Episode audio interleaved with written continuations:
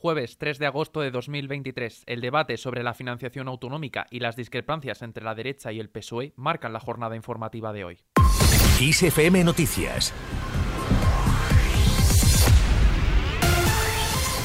¿Qué tal? Muy buenas tardes. El Gobierno recalca que todas las comunidades deben participar en la reforma del sistema de financiación. La ministra portavoz del Gobierno en funciones, Isabel Rodríguez, ha abogado este jueves por abordar la reforma del sistema de financiación autonómica desde el diálogo con todas las comunidades en un contexto en el que existe el debate sobre una posible condonación de deuda a Cataluña a cambio del apoyo de los partidos independentistas a la investidura de Pedro Sánchez. Además, también ha instado a que esa reforma se haga con la participación de los partidos políticos. Escuchamos a Isabel Rodríguez.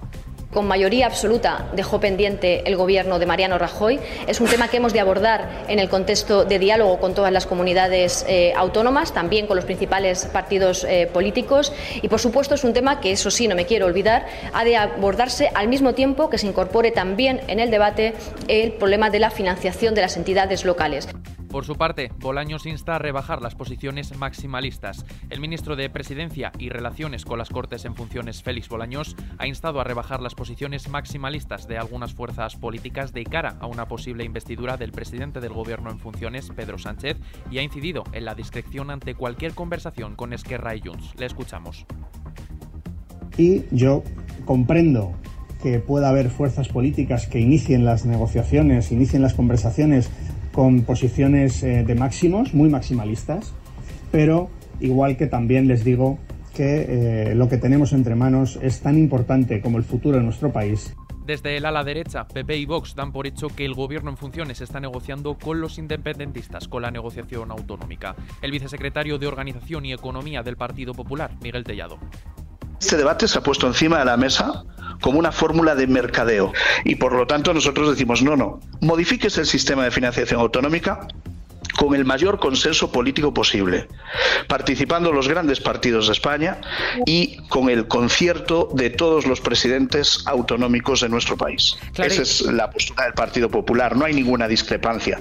Cambiamos de asunto. Sánchez en Marruecos. El presidente del gobierno en funciones y candidato socialista, Pedro Sánchez, está de viaje en Marruecos con su familia. Se trata de un viaje de carácter privado, tal y como ha recalcado la Moncloa. El Partido Popular ha cargado este jueves de nuevo contra Pedro Sánchez por irse de vacaciones a Marruecos sin que por ahora haya dado explicaciones por la filtración de datos de su móvil con el programa Pegasus, el giro en el Sáhara Occidental y la posible, dice, implicación personal de su familia. El vicesecretario de Organización y Economía, Miguel Tellado, ha asegurado que el viaje del jefe del Ejecutivo se trata, dice, de una provocación en toda regla. Irse de vacaciones a Marruecos, abandonar el país cuando está en vilo la gobernabilidad de España, en nuestra opinión está desatendiendo sus obligaciones básicas como presidente en funciones. Y es una provocación en toda regla. Sin embargo, Isabel Rodríguez ha recomendado este jueves a los dirigentes del Partido Popular que, dice, se tomen unos días de descanso como ha hecho Pedro Sánchez para que reflexionen sobre los resultados de las elecciones generales del 23J. Según ha trasladado Rodríguez, se trata de un viaje emprendido en un contexto personal y ha justificado las vacaciones del presidente alegando que él y su familia se lo merecen. Quizás lo que tendrían que hacer ellos es tomarse también unos días de descanso, me refiero a los dirigentes del Partido Popular, para reflexionar sobre lo que ocurrió el 23 de julio, para reflexionar que quizás no sea positivo ni para su partido ni para España esa afán de confrontar, de estar permanentemente enfrentando a la ciudadanía a través de los ataques al presidente del Gobierno.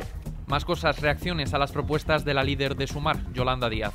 El gobierno no se cierra al uso de lenguas cooficiales. La ministra, portavoz del gobierno en funciones, ha defendido un uso normalizado de las lenguas y que puedan utilizarse en cualquier espacio, sabiendo de las dificultades que después tiene su aplicación práctica al resultar su puesta en marcha algo más complejo por intendencia. Isabel Rodríguez ha dejado claro que las lenguas, dice, nunca pueden ser un elemento de batalla como hacen el PP y Vox en las comunidades con lengua propia donde gobiernan. Que no puede ser en ningún caso, insisto, es la lengua un elemento de batalla, como eh, en estos momentos dirigentes del Partido Popular y Vox están utilizando en comunidades autónomas que tienen reconocida la lengua en sus estatutos de autonomía. Por su parte, los partidos de la derecha critican la propuesta de la también ministra de Trabajo en funciones. Escuchamos al vicepresidente de Vox, Jorge Buxadé, y al vicesecretario de organización del PP, Miguel Tellado.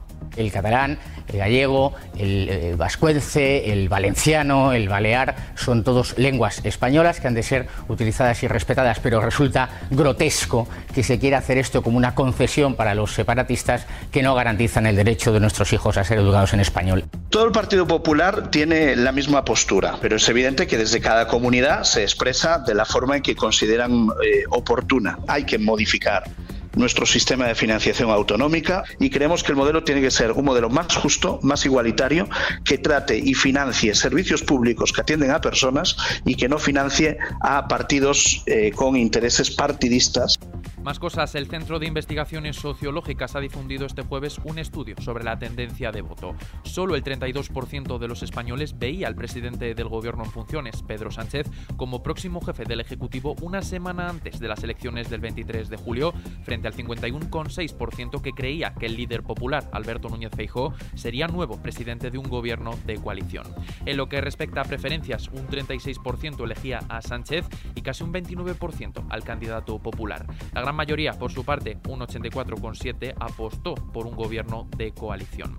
Pasamos ahora a la crónica internacional. España sigue negociando la entrada en Níger de un avión para evacuar a españoles atrapados. El Ministerio de Asuntos Exteriores sigue negociando este jueves con las nuevas autoridades nigerinas para que permitan la entrada en su territorio de un avión de la Fuerza Aérea que está preparado para evacuar a los españoles atrapados en Níger. De los 70 españoles que residen o se encontraban viajando por el país africano, tan solo ha salido una veintena de españoles que junto a otras 240 personas ha llegado a París la madrugada del jueves.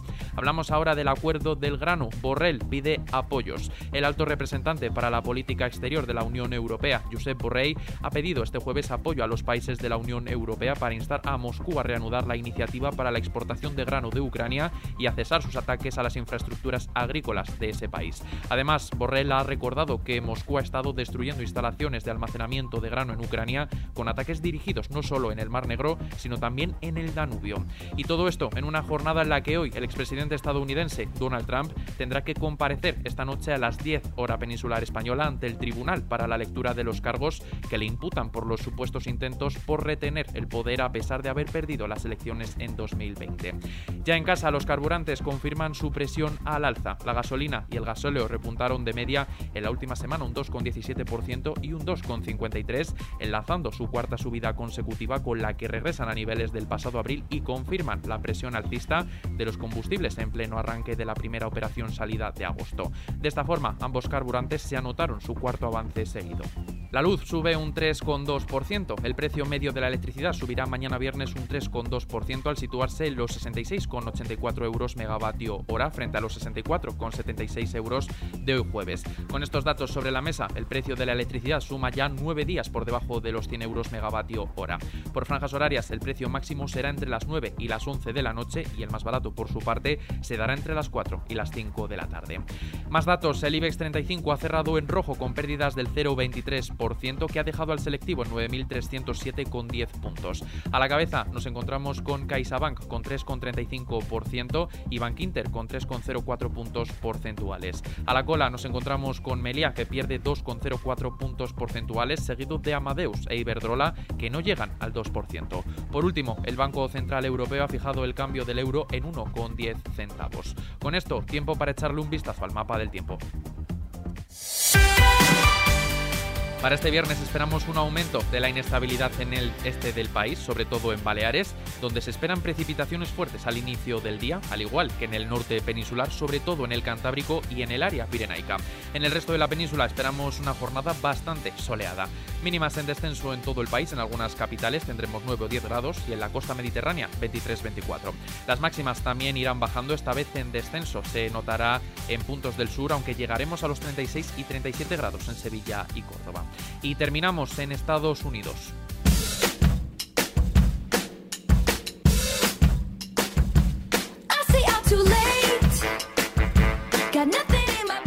La estrella del pop estadounidense, Taylor Swift, una de las artistas mejor pagadas del mundo, ha repartido al menos 55 millones de dólares en bonus a los empleados de su gira Eras Tour en Estados Unidos. La cantante ha repartido esa cantidad entre bailarines, técnicos de sonido, camioneros y otros empleados que han trabajado en la gira que arrancó el marzo pasado y que cerrará con seis conciertos en Los Ángeles los dos próximos fines de semana.